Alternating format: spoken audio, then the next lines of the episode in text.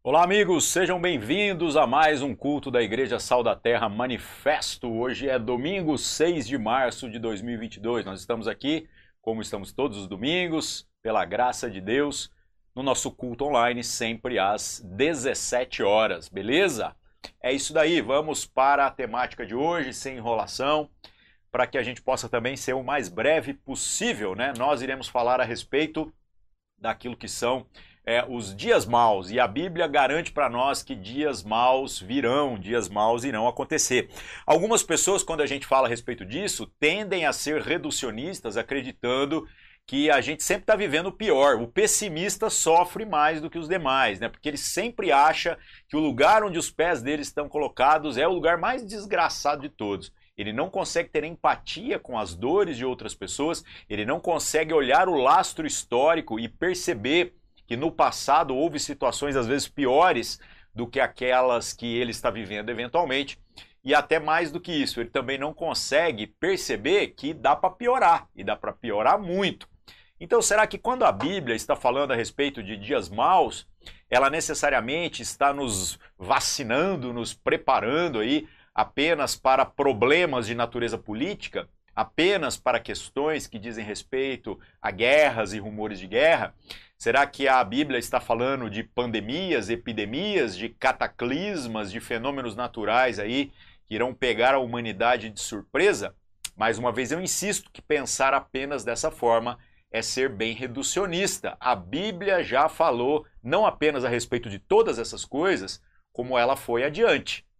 Né? Como dizia o saudoso Billy Graham, né? ele diz: Eu li o livro até o final e no final dá tudo certo. Né? Ele sabe como essa história termina, termina com Jesus retornando e reinando, né? É, é, vencendo a batalha, a grande batalha do final de maneira triunfante, sem muito suor, sem nenhum suor, simplesmente com todo o seu poder e a sua glória. Então, o prognóstico final daquilo que é a jornada do cristianismo, da igreja, é muito positivo. Mas até a gente chegar lá, não está nos prometido nenhum tipo de facilidade e o mundo sofre exatamente pelas consequências diretas do pecado que faz com que a maldade seja entre nós a regra. Então, dias maus foram prometidos, a gente vai ver isso aqui na Escritura, nas palavras do nosso Senhor Jesus. Vocês vão ver que Jesus está chamando atenção para a gente, mostrando que é, é, não é apenas as questões políticas, né, as questões econômicas, as questões de saúde, como a galera muitas vezes pode vir a presumir, mas é muito além disso, né? Porque todas essas coisas são temporais, essas coisas podem até mesmo tirar a nossa vida, mas elas não têm o poder, se nós estamos em Cristo Jesus, de comprometer a nossa eternidade, comprometer a nossa relação com Deus.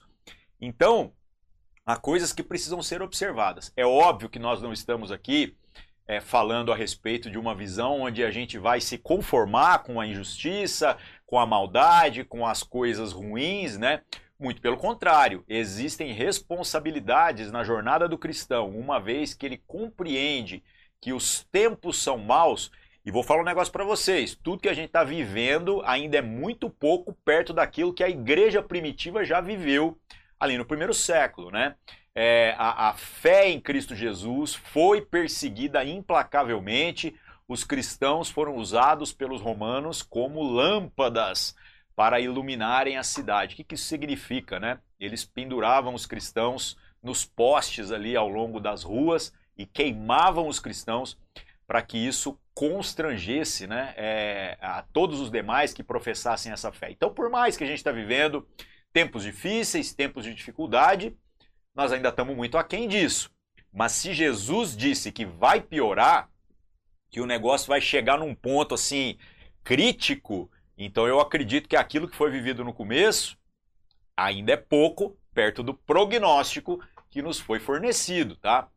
O que eu sempre me pergunto e eu quero perguntar para vocês nessa tarde de domingo é se nós estamos vivendo de maneira responsável diante dessas informações. Se nós estamos lendo a Bíblia e fazendo o que a Bíblia diz que a gente deveria fazer para que nós vivêssemos como verdadeiros filhos de Deus. Então é muita gente aí querendo determinar, né?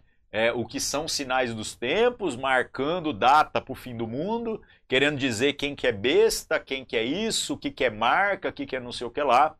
Mas essas pessoas não conseguem viver na prática como aqueles que foram selados pelo Espírito Santo para a vida eterna. E aquele que foi selado pelo Espírito Santo para a vida eterna, ele vai materializar na sua jornada algumas características que são típicas né, de um filho de Deus. E é isso que a gente precisa se atentar. Então, existem os sinais dos tempos, mas existem também algumas características, algumas marcas na jornada dos filhos de Deus que precisam ser consideradas. Então, que a gente possa, olhando o que a Escritura diz sobre os tempos, olhar também o que a Escritura diz a respeito da nossa jornada. Para a gente não ficar apenas especulando né, e, e fazendo um terrorismo psicológico, como a galera faz, a respeito da dificuldade do tempo em que a gente está vivendo, vamos para a Bíblia, né? Gostaria de começar com vocês citando o texto aqui de o sermão profético de Jesus, né, que está lá em Mateus capítulo 24. É, vamos ler do verso 3 em diante, tá? Então, Mateus capítulo 24, do verso 3 em diante. Diz assim: Jesus estava sentado no Monte das Oliveiras quando os discípulos se aproximaram dele em particular e lhe pediram: Diga-nos quando estas coisas vão acontecer e que sinal haverá da sua vinda e do fim dos tempos. E Jesus respondeu: Tenham cuidado para que ninguém os engane, porque muitos virão em meu nome dizendo: Eu sou o Cristo, e enganarão a muitos. E vocês ouvirão falar de guerras e rumores de guerras. Fiquem atentos e não se assustem, porque é necessário que isso aconteça, mas ainda não é o fim.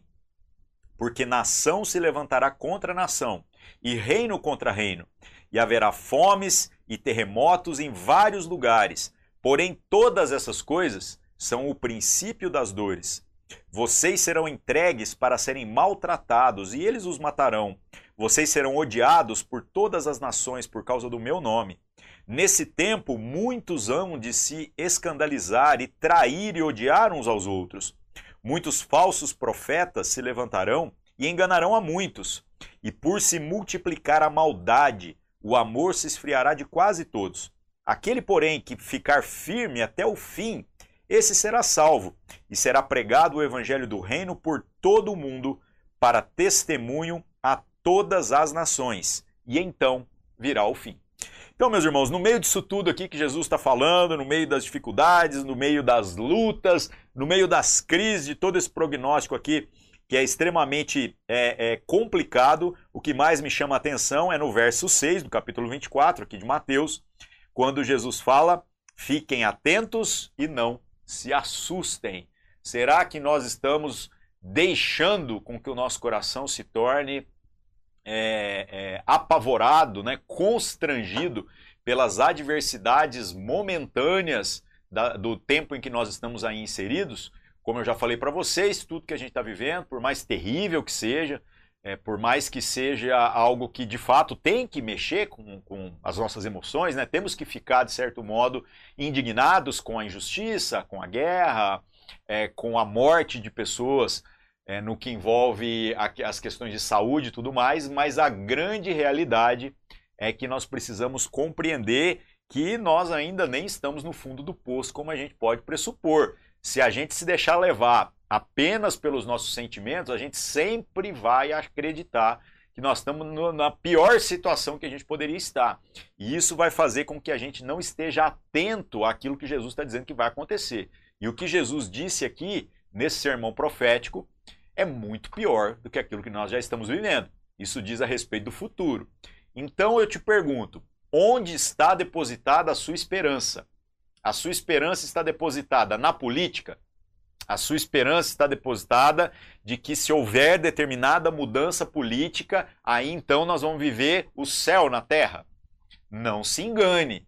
O prognóstico é piorar. Como é que você acredita que através de uma eventual mudança política a Bíblia vai se tornar mentirosa. Isso não vai acontecer. Você acredita que a ONU vai resolver os problemas e vai fazer com que a Terra se torne o lugar mais pacífico de todo o universo? A Bíblia está dizendo o contrário. Então não deposite as suas esperanças nisso.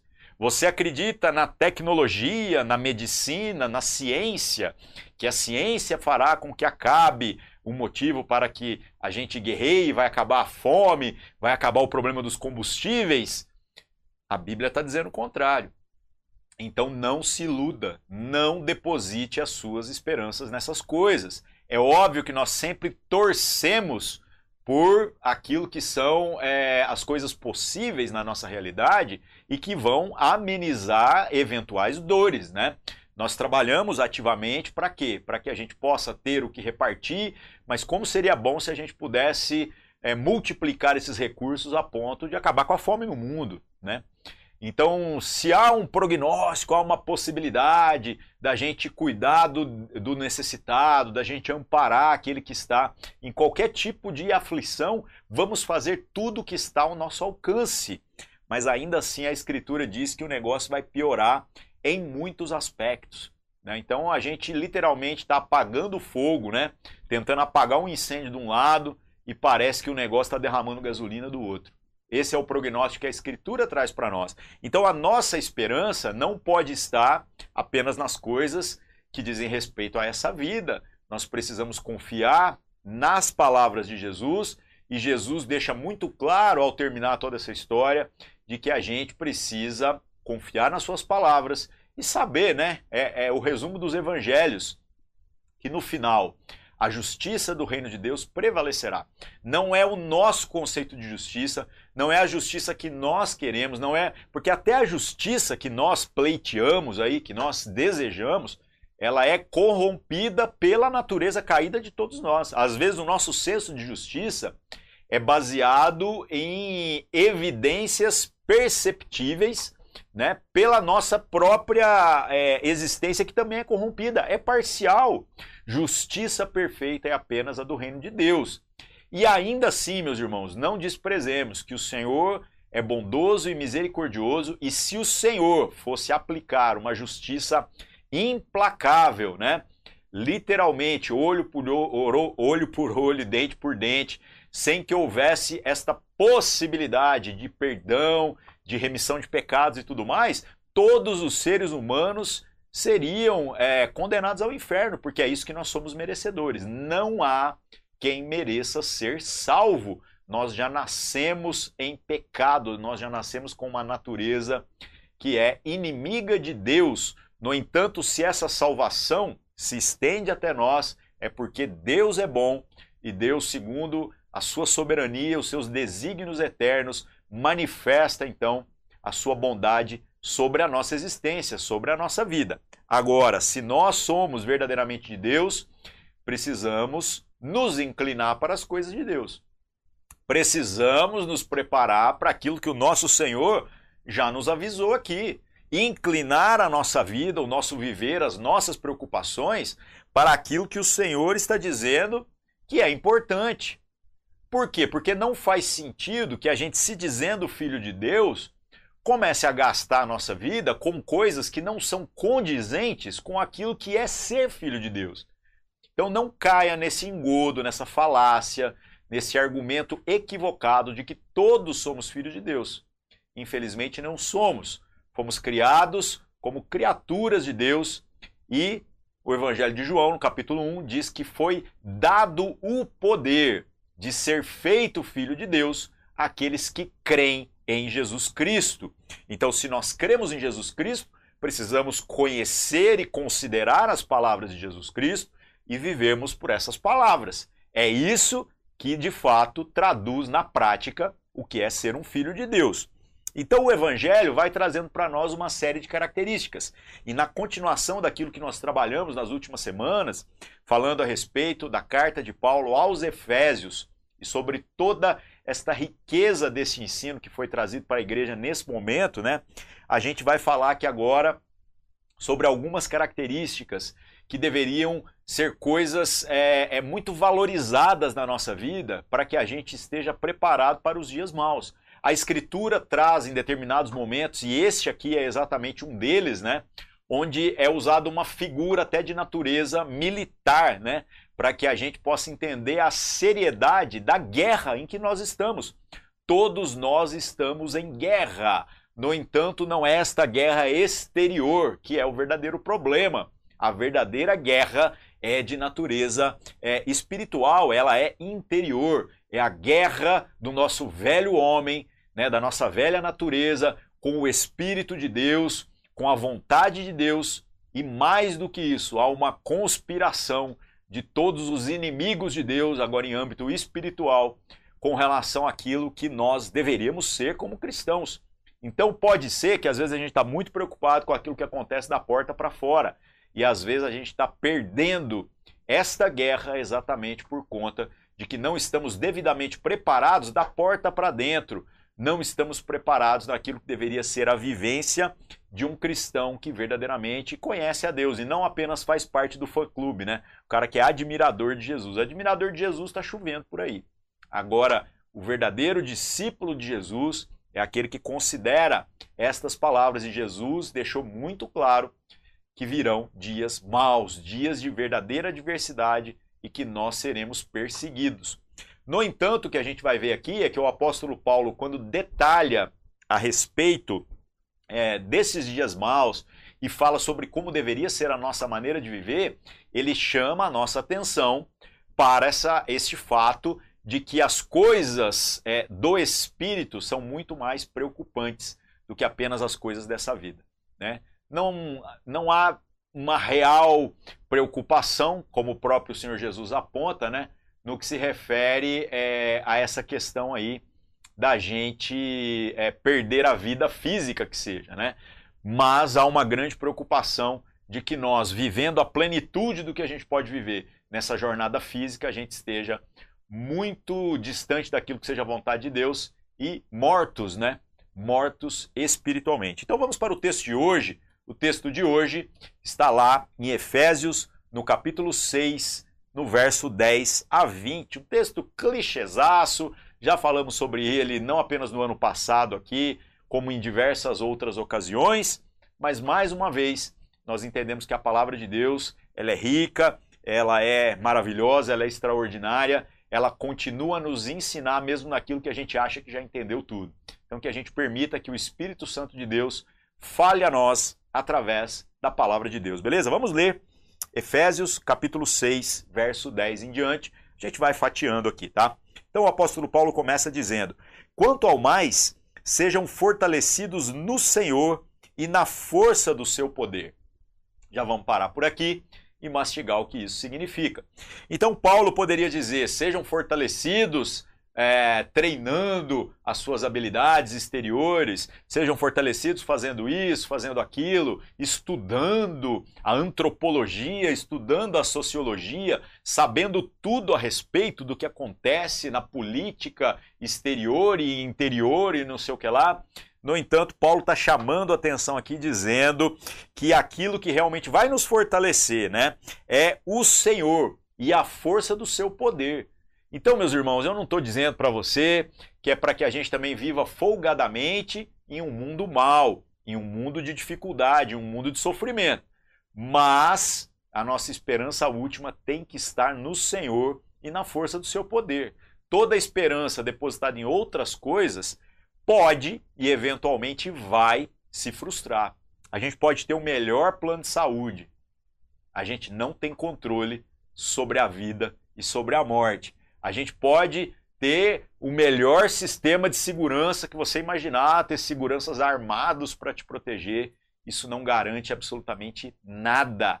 Você pode fazer tudo que tiver ao seu alcance para garantir é, estabilidade para o seu futuro e, no entanto, não há garantia nenhuma. O próprio Senhor Jesus, em uma determinada circunstância, fala a respeito de um homem que trabalhou a sua vida toda para juntar todos os recursos que ele acreditava serem necessários para ter uma vida tranquila, colocou tudo num celeiro e pensou: agora eu posso descansar.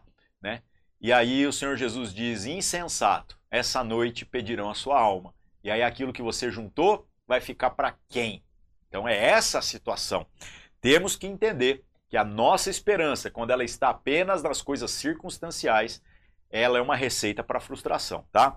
Agora, se nós estivermos fortalecidos, ou seja, a nossa força for o Senhor e a nossa confiança no poder do Senhor, aí nós estamos tranquilos.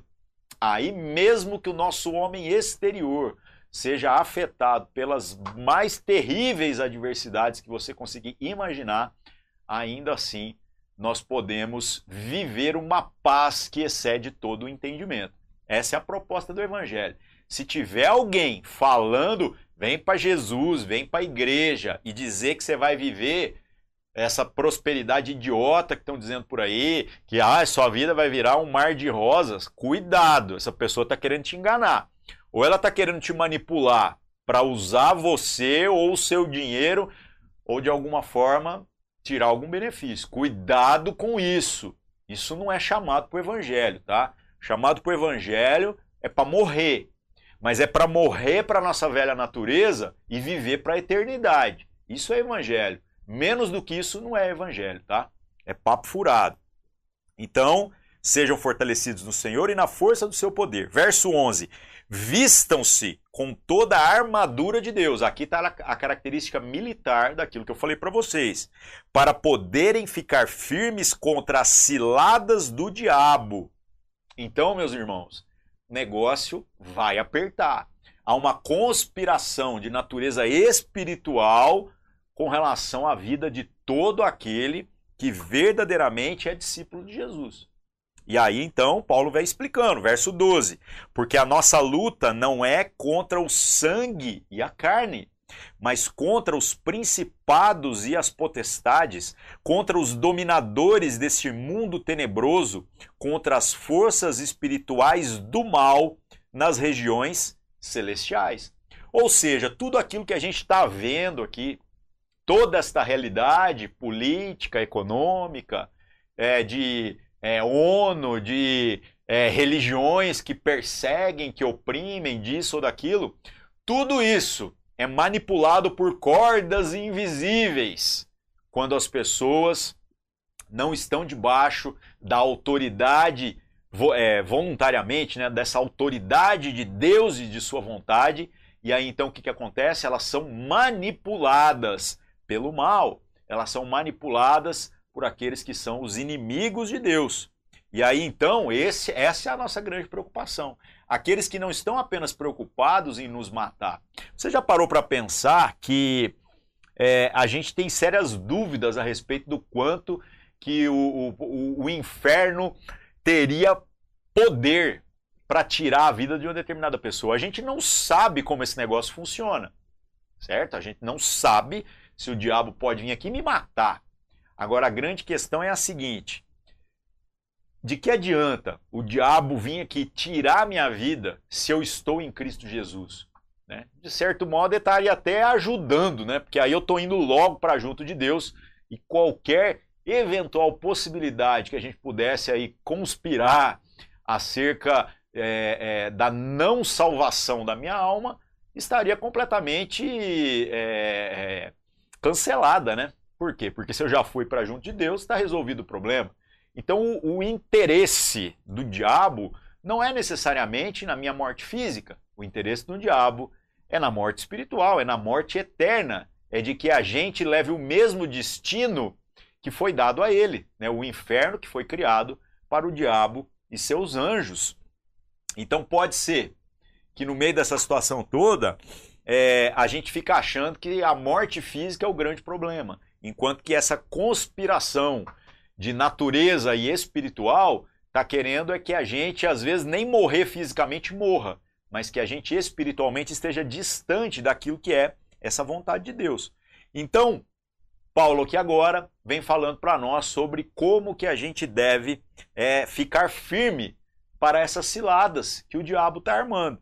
E aí então ele usa a figura né, de um soldado, é, usando elementos que faziam parte da vestimenta de um soldado na época, e a gente precisa contextualizar isso para o significado de cada uma dessas partes. Tá? Então vamos lá, verso 13 diz assim: Por isso peguem toda a armadura de Deus, para que vocês possam resistir no dia mal e depois de terem vencido tudo, permanecerem inabaláveis.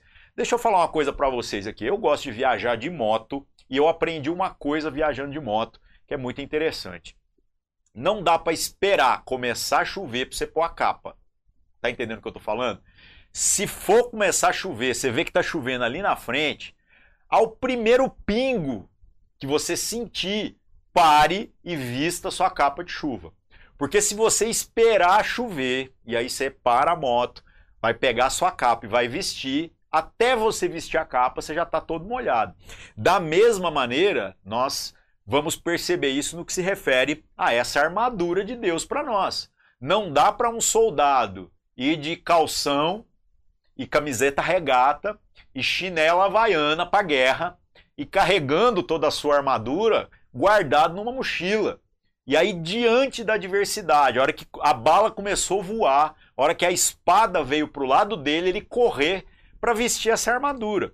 O que, que eu estou querendo dizer com isso? Eu estou querendo dizer que o dia de se preparar para o dia mal é o dia bom. É o dia chamado hoje. É o dia em que nós temos tempo e possibilidade de nos prepararmos. Eu estou cansado de ver gente que folga no dia bom, que relaxa que vive a sua espiritualidade como se as coisas não fossem urgentes. E aí, quando vem o dia mal, corre procurar o pastor. Corre procurar alguém que é mais espiritual do que você para ver se essa pessoa tem alguma palavra mágica para resolver seu problema. Você vai se ferrar fazendo isso, colega. Você vai se lascar, cara. Não é assim que funciona. Como é que funciona? Você precisa viver aquilo que a palavra de Deus está propondo para você, a vontade de Deus no dia bom. Para quando vier o dia mal, tá tudo certo. Aliás, você sabia que esse é o princípio do jejum? Para que, que serve o jejum? Jejum não é dieta. Jejum não é regime. Jejum é você pegar uma coisa que é lícita e é bênção, que é comer. Certo? Precisa ser apenas de comida? No Novo Testamento, a gente vai descobrindo que uma refeição saltada dificilmente vai ser recuperada. Comida era a coisa mais valiosa que havia nesse tempo. Comer era precioso. Talvez hoje acesso à internet para alguns seja mais precioso do que comer. Agora, comer era precioso. Então o que, que esse cara fazia? Ele treinava o seu espírito mortificando a vontade da sua carne em coisas lícitas no dia bom. Para quê? Para que quando viesse o dia mal, o seu espírito estivesse fortalecido, ou seja, a sua carne já estivesse treinada em ser enfraquecida. E você confiar no espírito ao invés de confiar no que você sente, naquilo que a sua carne diz para você que é natural. Isso é treinar. Isso é se preparar para o dia mal. Da mesma maneira, a gente vai ver que essa armadura de Deus precisa ser algo que a gente vai inclinando a nossa jornada a vestir no dia bom, para que quando o dia mal vier, a gente esteja bem. Então, verso 13: Por isso peguem toda a armadura de Deus, para que vocês possam resistir no dia mal e depois de terem vencido tudo, permanecer inabaláveis. Então não é apenas sobre ganhar eventuais batalhas, é sobre permanecer, é sobre não voltar atrás, não retroceder naquilo que são as vitórias que Cristo já garantiu para nós na cruz. Então nós estamos vivendo isso, é isso que a gente vai ver nos próximos versículos. Verso 14: Portanto, fiquem firmes, cingindo-se com a verdade e vestindo a couraça da justiça. Então a gente vai agora vestir a verdade. Nós vestimos a verdade? Nós estamos vestidos de verdade? Ou nós estamos vestidos com coisas que parecem verdade, mas não são? Uma armadura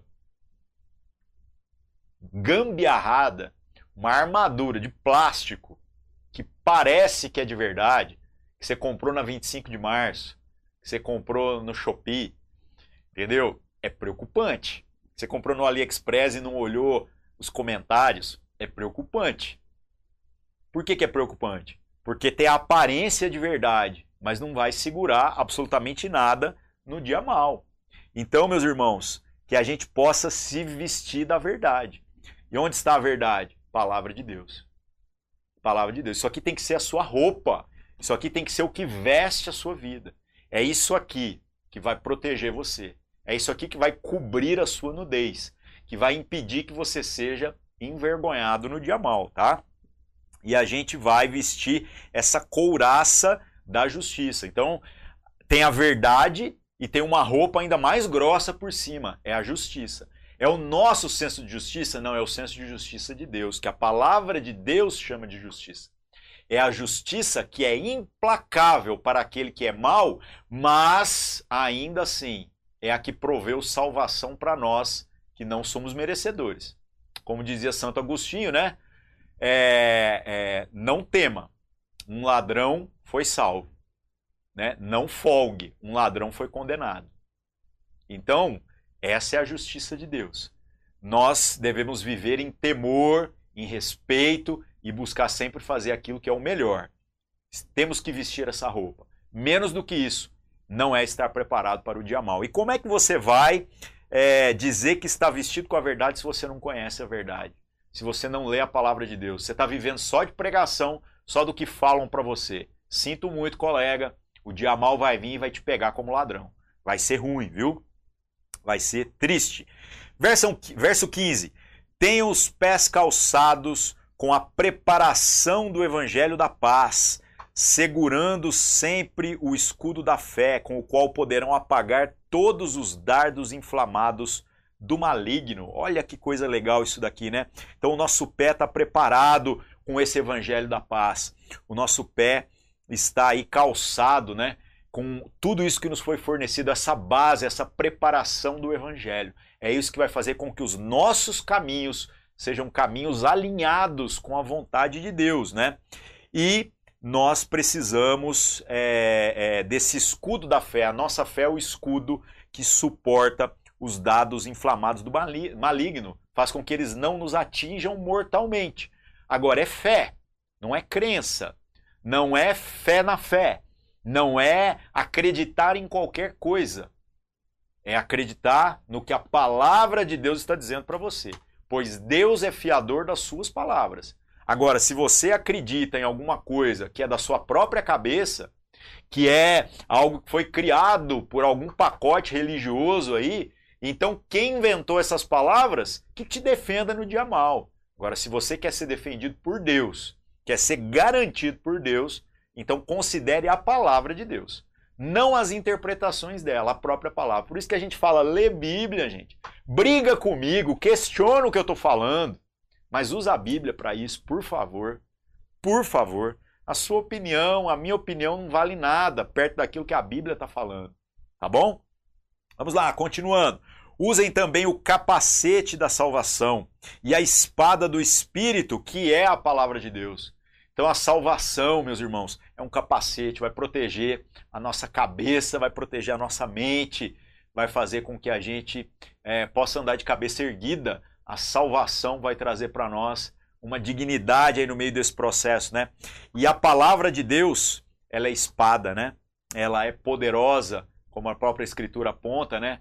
Para separar, né? Juntas e medulas, para separar os desígnios do nosso coração, daquilo que é a vontade de Deus, daquilo que é a vontade movida pelo Espírito em nós. Então que a gente seja habilidoso em manusear essa espada do Espírito. Se a espada é essa palavra, conheça a palavra, incline-se a conhecer ainda mais a palavra, pelo amor de Deus. Verso 18: Orem em todo tempo no Espírito com todo tipo de oração e súplica, e para isso vigiem com toda perseverança e súplica por todos os santos. O que é orar em todo tempo? Tem gente que acha que o WhatsApp colocou a gente online. Tem gente que acha que as redes sociais colocaram a gente verdadeiramente online. Mas para quem é de Deus, para quem tem o Espírito Santo em si, essa pessoa já sabia o que, que era esse estar online há muito mais tempo. Nós o tempo todo devemos estar conectados em Deus. Então nós estamos aqui interagindo com o mundo e a gente tem que estar interagindo com Deus. O tempo todo falando com Deus. O tempo todo perguntando o que a palavra de Deus diz. o que agrada ao nosso Senhor, o que é a vontade do nosso Senhor. Isso é estar conectado, isso é estar orando em todo o tempo é, é, no Espírito. É o Espírito Santo falando com a gente em todo o tempo. Ah, mas eu nunca fiz isso. Comece. Comece a ouvir o Espírito Santo. Se a sua oração é só no momento de dificuldade, você está muito aquém daquilo que poderia estar tá vivendo. Você não está preparado para o dia mal.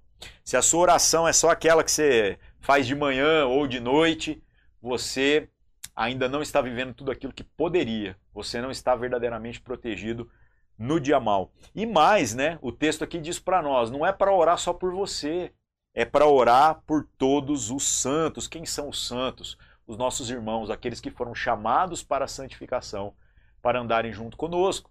Então a gente vai orar pela, pela nossa família, pelos nossos irmãos da fé, por aqueles é, que nos abençoam, por aqueles que estão na linha de frente, aí em todas as frentes, pregando o Evangelho, lutando pela paz, se esforçando por fazer com que a vontade de Deus seja conhecida. Temos que ser essas pessoas. E o apóstolo Paulo aqui termina né, esse texto dizendo que assim, olha, orem por mim. E ele pode parecer o cara que está resolvido, o cara que está totalmente já vestido é, dessa armadura, o cara que já não tem problemas na sua relação com Deus, porque ele sabe que mesmo se lascando fisicamente, né, a sua vida está plenamente alinhada com aquilo que é a vontade de Deus. E ainda assim ele diz: orem por mim. O que, que isso aqui diz para nós? Para mim diz o seguinte: eu posso me achar a última bolacha do pacote em termos de espiritualidade, que eu reconheça a minha dependência da bondade de Deus, da misericórdia de Deus, da oração dos irmãos em meu favor. Isso vai mudar alguma coisa? Não sei. Mas eu sei que eu fico muito agradecido quando alguém manda uma mensagem dizendo: Cara, eu estou orando por você. Porque isso é muito sério, gente. Essa luta é muito séria, tá?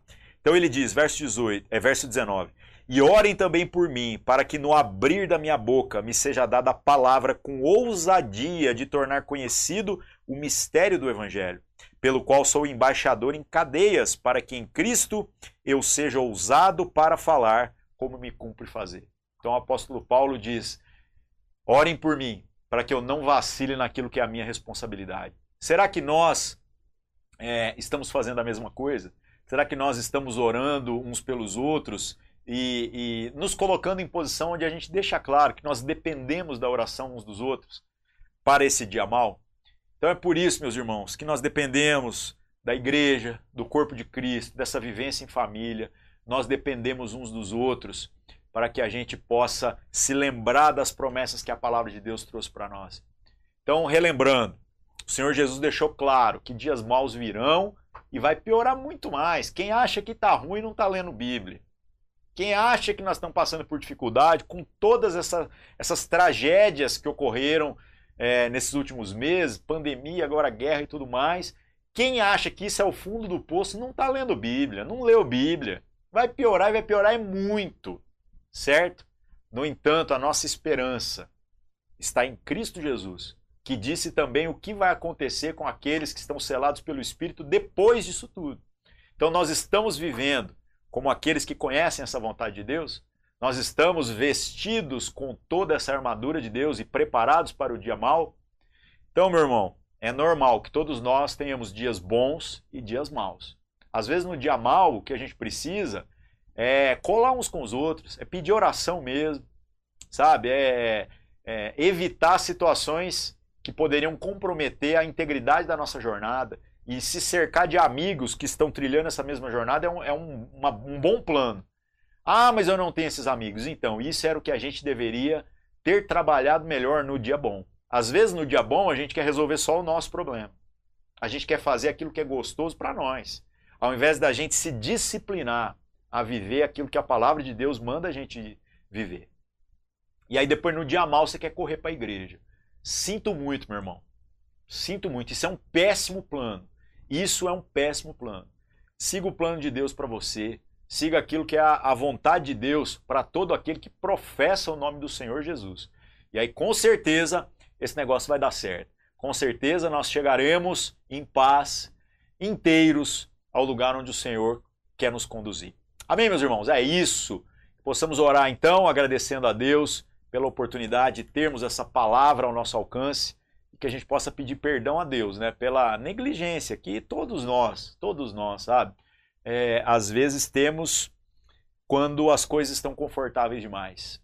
Sendo que às vezes o dia confortável era o dia de apertar o passo, de ler mais, de orar mais, de jejuar mais, de se esforçar em, estar com as pessoas que, ah, essas pessoas são desagradáveis. É a família da fé que o Senhor nos deu. É o dia bom que a gente tem que fazer isso. Aí quando vai vir o dia mal, meus irmãos, a gente vai estar calçado. A gente vai estar revestido e pronto para enfrentar de peito aberto. Amém? Vamos orar. Senhor nosso Deus, em nome de Jesus, mais uma vez nós nos apresentamos aqui agradecendo ao Senhor pela Sua palavra, é, por essa provisão do Senhor para os dias maus, essa armadura que o Senhor garantiu para nós, e pedimos perdão porque todos nós temos essa inclinação natural, às vezes, de procurar o Senhor e a Sua vontade só quando o negócio está apertando mesmo, quando a água já está batendo no pescoço.